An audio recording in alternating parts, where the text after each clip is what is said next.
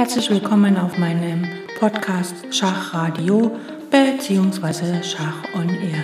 Ich freue mich sehr, dass ihr wieder eingeschaltet habt und wünsche euch ganz viel Spaß mit der heutigen Folge.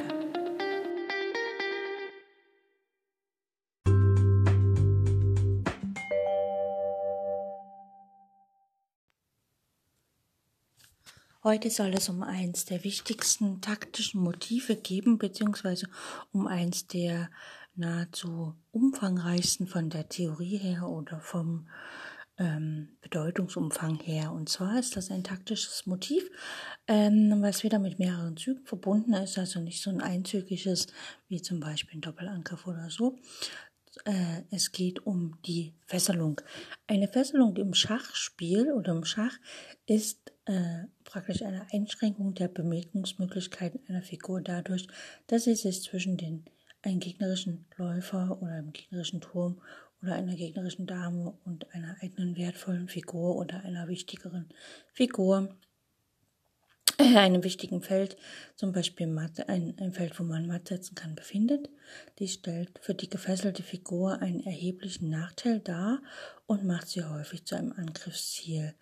Man unterscheidet drei Arten von Fesselung, also eine echte Fesselung, das heißt die gefesselte Figur darf sich überhaupt nicht bewegen, da sonst der hinter ihr stehende König im Schach steht.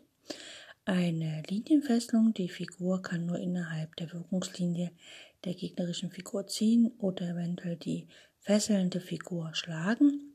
Und dann gibt es noch eine unechte Fesselung, zwar darf nach den Spielregeln die gefesselte Figur ziehen, das aber führt dann zum Nachteil, zum Beispiel zum Matt oder zum Materialverlust. Fesselungen sind eins der kompliziertesten Grundelemente der Schachtaktik oder beziehungsweise ein taktisches Motiv, weil an ihnen immer mindestens drei Figuren beteiligt sind. Ähm, also sozusagen die, ähm, ja, ähm, Schauen wir uns einfach eine echte Fesselung mal an. Ähm, der ähm, weiße König steht auf dem Feld E1, ein Läufer auf B5, ein Bauer auf D4. Der schwarze König steht auf E8, der ein Springer auf B8 und einer auf C6 und ein Läufer auf C8.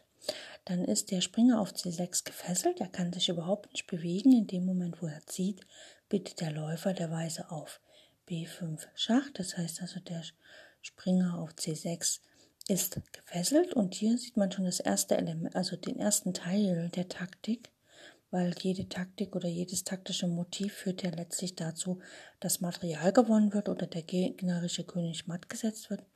Und hier ist es so, der Läufer auf B5 fesselt den Springer, der kann sich also nicht bewegen. Aber das ist noch nicht so schlimm, weil der Läufer hat von seiner Wertigkeit genauso viel wie der Springer. Also macht es eigentlich nichts, außer dass der Springer sich nicht bewegen kann. Aber der Springer kann jetzt von einem Bauern, nämlich von dem Bauern von D4, durch den Zug D5 angegriffen werden und kann dann praktisch äh, durch D5 schlägt C6 kann dann Material gewonnen werden. Gut, eine Linienfesselung, also ähm, das ist, wenn zum Beispiel ein Läufer einen Läufer fesselt oder ein Turm einen Turm. Ähm, nehmen wir nochmal die gleiche Stellung. Der König steht auf E8. Ähm, jetzt steht also der schwarze König auf E8, der schwarze Läufer steht jetzt mal auf B5 und es gibt einen weißen Springer auf B2 und einen weißen Läufer auf A4. Dann ist im Grunde genommen der Läufer von B5 gefesselt, also er kann nicht nach A6, C4, D3 und so weiter, aber er kann auf der, also auf der Diagonalen, also nach D7 und C6 gehen. Und das heißt also, das hier ist im Grunde genommen eine unechte Fesselung, weil der Läufer kann sich noch bewegen, aber er kann eben nicht äh, sich frei entscheiden, wo er hinzieht.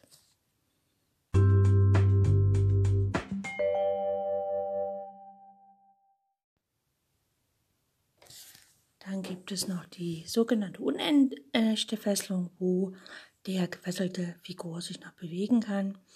Ähm, das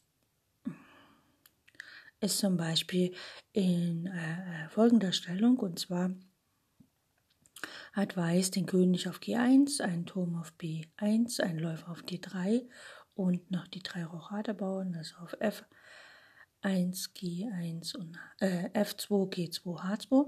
Schwarz hat den König auf G8, die Dame auf B4, den ähm, noch einen Bauern auf D6, F7, G7 und H6. So, hier ist ähm, Schwarz am Zug, die Dame auf B4 ist im Grunde genommen gefesselt auf der B-Linie. Also sie kann eigentlich die B-Linie nicht verlassen, weil wenn sie das tut, vernachlässigt sie die Deckung des Feldes B8, wo Weiß matt setzen könnte. Das heißt also, ähm, hier wird nicht ähm, die Dame gefesselt, weil der König hinter ihr steht oder weil eine wichtige Figur hinter ihr steht, sondern sie ist ja selber die wichtigste Figur. Und ähm, die Fesselung selbst ist unecht, also die Dame könnte sich bewegen, also die kann nach A4 gehen oder nach A5 oder A6 oder nach H4 oder was auch immer. Ähm, sie könnte auch Schach sagen und so, ne, weil hinter ihr steht ja nicht der König, das heißt, sie kann sich frei bewegen.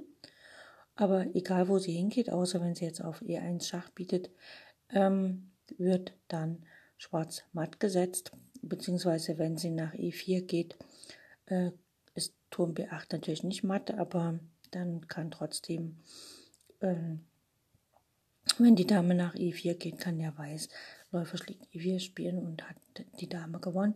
Wenn die Dame auf E1 Schach bietet, kann der Turm sie auf E1 schlagen. Also die Dame geht hier auf jeden Fall aufgrund dieser Fesselung des weißen Turmes von B1 nach B8, also dieser Mattdrohung, geht die Dame auf jeden Fall verloren. Das ist eine unechte Fesselung. Wie geht man nun ähm, mit Fesselung um oder äh, wie nutzt man dieses taktische Motiv aus?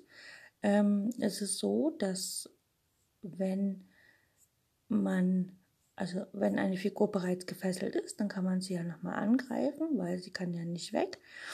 Ähm, eine Figur, die gefesselt ist, wenn sie als Verteidiger ist, da ist, also wenn sie jetzt eine andere Figur deckt, dann kann sie, äh, der, dann deckt sie im Grunde die andere Figur nicht. Das ist oft, wenn ein Bauer zum Beispiel äh, einen Turm,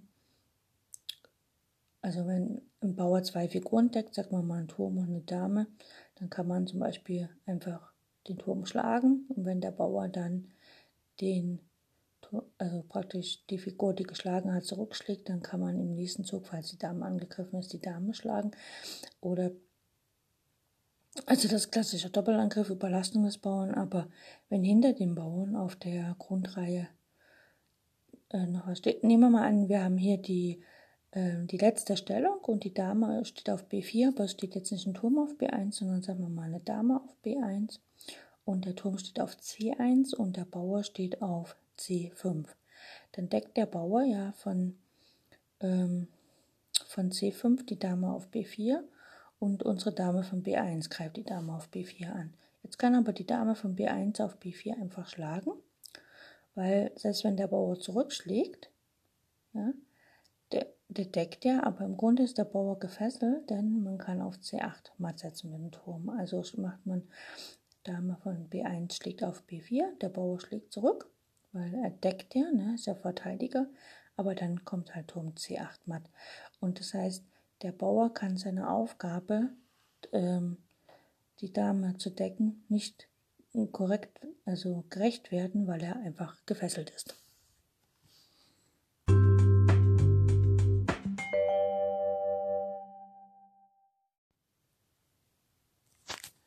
So, also wie macht man das in einer Schachpartie, dass man eine Fesselung ausnutzt? Und zwar macht man erstens folgendes. Mal, als erstes wird die Figur gefesselt, die man äh, da im Visier hat.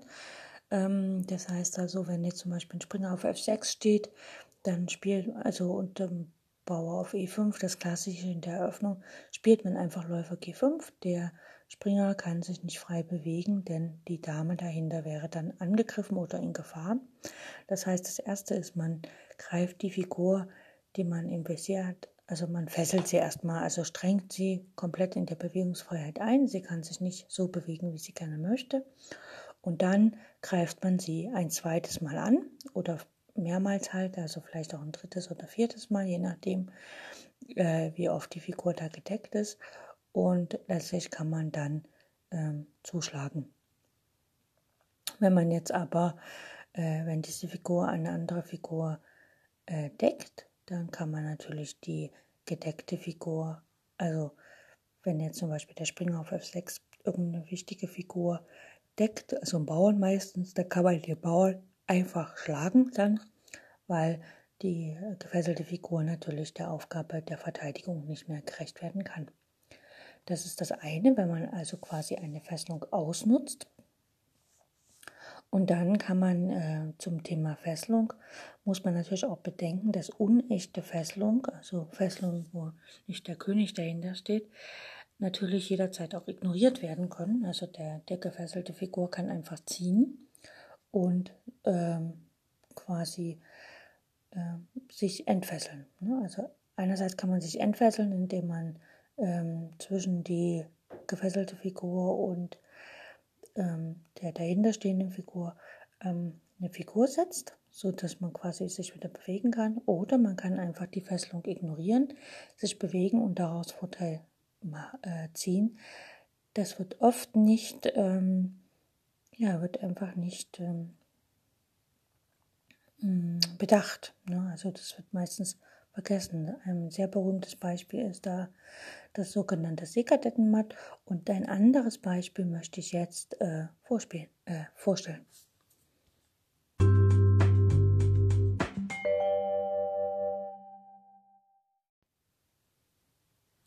So, wir schauen uns eine kleine Partie an, die anzeigt, dass äh, es ähm, dass unechte Fesselungen tatsächlich einfach mal ignoriert werden können, wenn man ein ganz klares Ziel vor Augen hat. Ähm, es ist eine Kurzpartie, zwölf Züge, das könnte man im Kopf gut hinbekommen. Wer das nicht blind nachspielen kann, der kann natürlich ein Schachbrett nehmen und das dann da äh, mitmachen. Also los geht's, Weiß spielt E4, Schwarz C5, also Sizilianisch höchstwahrscheinlich, Weiß spielt D4, Schwarz schlägt, C schlägt D4, Weiß spielt C3 und Schwarz schlägt auf D, äh, C3 der Springer schlägt auf C3 zurück. Jetzt hat Weiß den Bauern auf E4, den Springer auf C3. Der schwarze C-Bauer fehlt, aber Schwarz hat noch gar keine Figur entwickelt. Ähm, ja, Schwarz spielt Springer C6, Weiß Läufer C4, Schwarz Springer F6, Weiß Springer F3, Schwarz spielt D6, Weiß spielt Läufer E3, also entwickelt sich, Schwarz entwickelt sich auch mit Läufer G4, was an sich aber ein Fehler ist. Also Schwarz sollte sich bemühen, so schnell wie möglich wirklich den Königsflügel zu entwickeln und dann dort auch zu rochieren. Weiß spielt H3, befragt quasi den Läufer. Der Läufer geht nach H5, also der Läufer G4 hat quasi an den Springer auf F3 gefesselt. Der Springer kann sich nicht bewegen, weil sonst fällt die Dame. Schwarz rochiert, Weiß spielt A6, äh, Schwarz spielt Weiß rochiert und Schwarz spielt A6. Also man sieht, Schwarz hat höchstwahrscheinlich vor B5 zu spielen und, ähm, und im Grunde hat er gar nicht, ist er nicht daran interessiert, seine Entwicklung fortzusetzen, was nicht ganz so gut ist in der Eröffnung. Ähm, spielt Dame E2 mit dem Ziel, einfach die Türme auf die D-Linie zu stellen. Und hier spielt Schwarz Springer E5. Er folgt also dem Schema, okay, jetzt habe ich eine Figur gefesselt, ich habe den Springer auf F3 gefesselt und jetzt greife ich den Springer auf F3 ein zweites Mal an. Ähm, hier ist die Idee dahinter, dass wenn man auf F3 den Springer schlägt, dann schlägt er der Bauer von G2 zurück, ne, damit nicht die Dame fällt und dann hat man natürlich, ähm, dann ist der Königsflügel geschwächt und Schwarz kann dann natürlich am Königsflügel leichter angreifen und eventuell matt setzen. Aber hier hat er sich getäuscht und Weiß ignoriert einfach ähm, die Fesselung und spielt Springer schlägt E5. So, Springer E5 zielt auf das Feld F7 ab. Und wenn jetzt Weiß tatsächlich, wie er es auch in der Partie gemacht hat, Läufer schlägt E2 spielt, also quasi die Figur hinter der gefesselten Figur schlägt, oder den Fesselungsgrund rausnimmt, dann kann Schwarz, äh, dann, also wenn Schwarz Läufer E2 spielt, Läufer schlägt die Dame, dann hat hier Weiß Läufer schlägt F7 gespielt, was dann natürlich Schachmatt ist und ähm, die Partie im zwölften Zug für sich entschieden.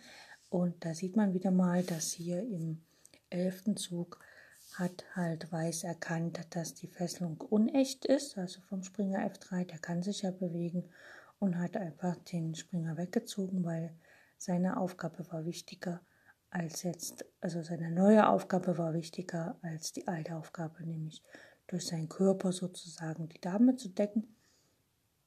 Und jetzt war seine neue Aufgabe quasi das Feld F7 anzugreifen und das Witzige ist, der Läufer auf H5 deckt er das Feld F7. Also ähm, wenn er jetzt nicht ziehen würde, wenn man einfach den Springer auf E5 schlagen würde, würde gar nichts passieren, weil der Läufer kommt ja der Aufgabe, äh, das Feld F7 zu decken, genügend nach und äh, da würde gar nichts passieren. Ne? Ist, ja, aber wie gesagt, er hat auf E2 gierig die Dame geschlagen, den Grund seiner Fesselung nochmal angezeigt und wurde dann mit Läufer schlägt F7 matt gesetzt. Diese Partie wurde, ich glaube, also eher zwischen zwei eher unbekannten Achtjährigen gespielt. Und ähm, genau. Ähm, es gibt natürlich den Klassiker, das Siegertettenmatt, wo auch einfach, ähm, also wo die Partie wurde, die Originalpartie oder die erste Partie vom Siegertettenmatt wurde ja in Paris 1700 50 gespielt und dort hat Weiß auch eine Fesselung ignoriert, seine Dame quasi geopfert und dann im Gegenzug matt gesetzt. Ähnlich wie hier, ne? Hier wurde ja auch die Dame quasi geopfert, also das, ähm, die Fesselung ignoriert und dann matt gesetzt. Die Partie, die ich jetzt gezeigt hatte, war äh, von eher unbekannt, also in einer ähm, internationalen Meisterschaft U8 in Sebnitz gespielt wurden äh, im Jahre 2006.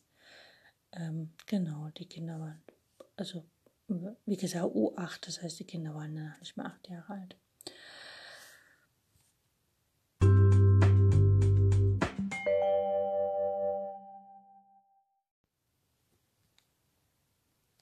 Das Thema Fesselung ist ziemlich umfangreich und in jedem taktischen Übungsbuch findet man natürlich dazu was. Eines der besten Einführungen und wie man Fesselung äh, lernen kann, ist mm, in meinen Augen äh, in der Stappenmethode äh, publiziert. Ähm, die Stappenmethode besteht ja aus mehreren Jahrgängen, quasi 1 bis 6. Und ähm, ähm, ja, Stufe 1 ist sozusagen, also Stappen heißt der Stufe, äh, Stufe 1 ist sozusagen äh, für blutige Anfänger. Ich glaube, da kommt noch gar nichts zum Thema Fesselung vor. Und sonst ist wirklich in jeder Stufe äh, spielt das Thema Fesselung eine Rolle. Und zwar ganz am Anfang ähm, ähm, sind sozusagen Aufgaben, wo man erstmal eine Fesselung erkennt. Also sozusagen mit einer Figur eine andere Figur fesselt. Erstmal nur der der Zug auszuführen. Äh, später, ähm, und es ist halt zu erkennen, dass man erstmal eine, eine, echte Fesselung aufbaut, später unechte, später auch eine Fesselung auf dem Fältchen. Dann kommt äh, Aufgaben, wo halt die gefesselte Figur ein zweites Mal angegriffen wird und ähm, und dann kommen viele Aufgaben, wo man halt einfach erstmal durch eine Hin- oder Ablenkung quasi die Figur auf das Feld lockt, wo sie gefesselt werden kann. Dann gibt es äh, in einem Jahrgang einen riesigen Komplex dazu, ähm, dass man sozusagen ähm, praktisch äh, die Fesselung, wie man sie ignorieren kann. Also praktisch das, was ich jetzt in der Partie gezeigt hatte. Und dann gibt es auch einen Jahrgang, äh, ein langer Komplex, wo man quasi ähm, die Figur schlagen kann, die von der fesselnden Figur praktisch gedeckt wird, aber gedeckt in dem, also wo scheinbar, also wo man halt sieht, dass eine fesselnde Figur kein guter Verteidiger ist. Das ist dann ein großes, breites Thema. Also das Thema Fesselung wird in der Stappenmethode sehr, sehr ausführlich behandelt und auch, ich finde, äh, zu Recht, also wenn man Kindern Schach beibringt und also in der Schule oder halt auch in Schachgruppen, ähm, dann ist ja die Stappenmethode eines der besten äh, Lehrmittel, was man verwenden kann. Es gibt natürlich noch viele andere und man neigt als Schachlehrer immer so seine eigenen Ideen einzubringen und selber Material zu erstellen. Das ist natürlich dann in dem Sinne noch besser.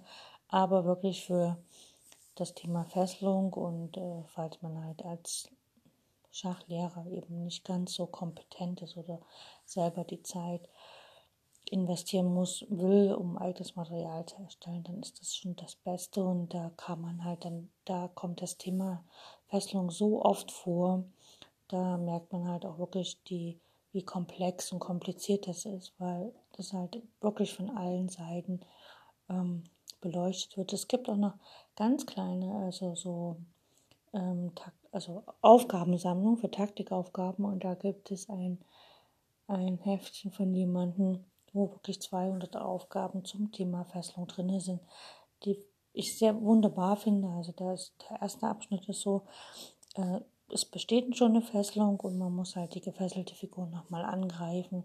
Dann geht es weiter, muss man die Fesselung selber aufbauen. Dann bei den zweizügigen Part muss man halt die Fesselung aufbauen und ausnutzen und so weiter.